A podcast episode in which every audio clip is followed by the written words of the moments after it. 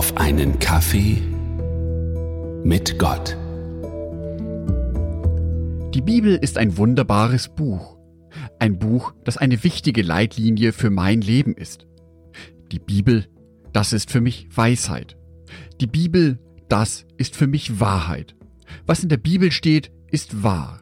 Am liebsten möchte ich so leben, dass sich mein ganzes Leben an der Bibel ausrichtet. Epheser Kapitel 5, Vers 24.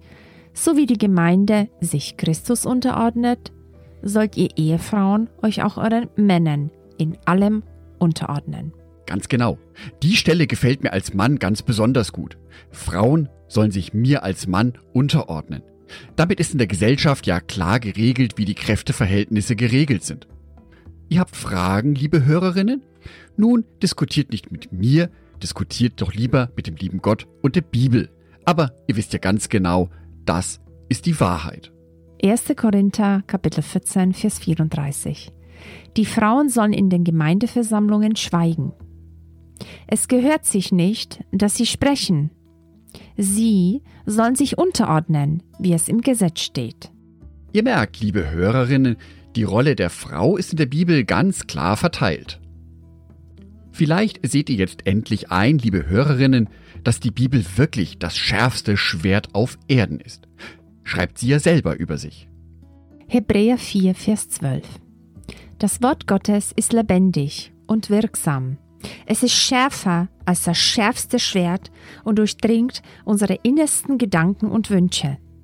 Es deckt auf, wer wir wirklich sind und macht unser Herz vor Gott offenbar.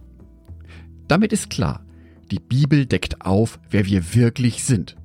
Wenn ich nicht nach der Bibel leben möchte, dann werde ich mich wohl gegen Jesus und gegen Gott entschieden haben.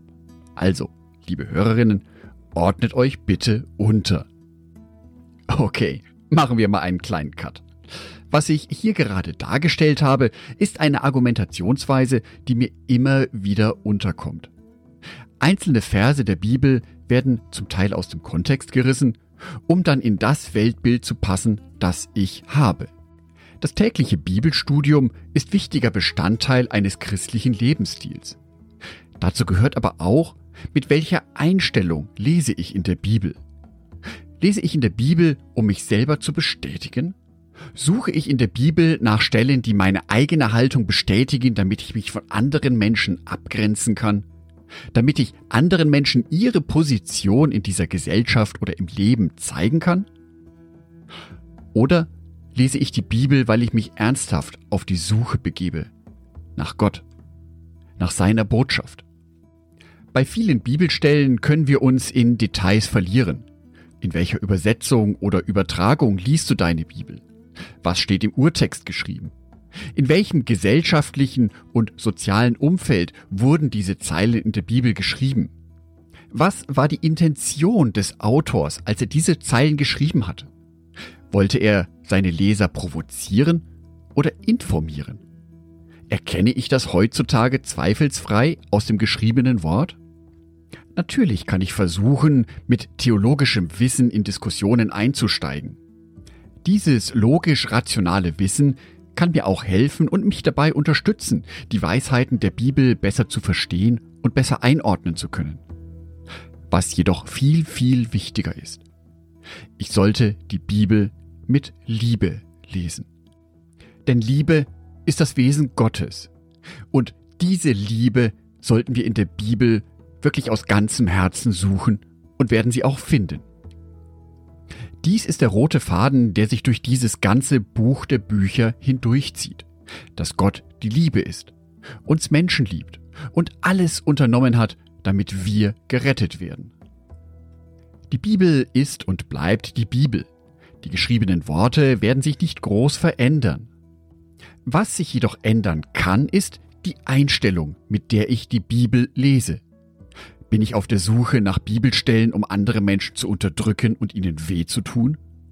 Oder bin ich in der Bibel auf der Suche nach Stellen, die die Liebe Gottes in meinem Leben und in deinem Leben lebendig und real werden lassen? Oder lese ich die Bibel so, dass ich meinen Willen in ihren Zeilen erkenne, dass ich die Bibel sozusagen falsch verstehen will? Ich bin der festen Überzeugung, dass es wichtig ist, die Bibel mit liebevollen Augen zu lesen. Damit durch uns, Christinnen und Christen, deutlich wird, wie sehr Gott Liebe ist. Ich wünsche dir für dein Bibelstudium ein liebevolles Herz.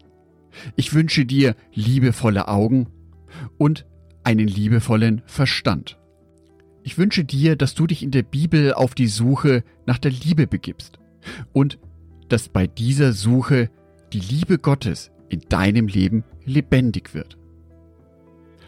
Angedacht von Jörg Martin Donath, Bibeltexte eingelesen von meiner lieben Frau Sonitschka.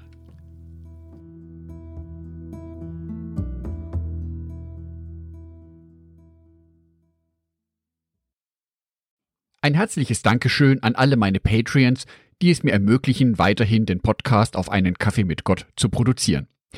Herzlichen Dank an Sonitschka und an Andreas Pfeiffer.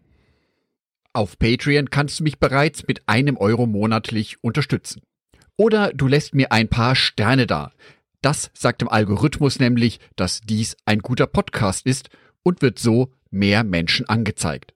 Vielen Dank schon vorab.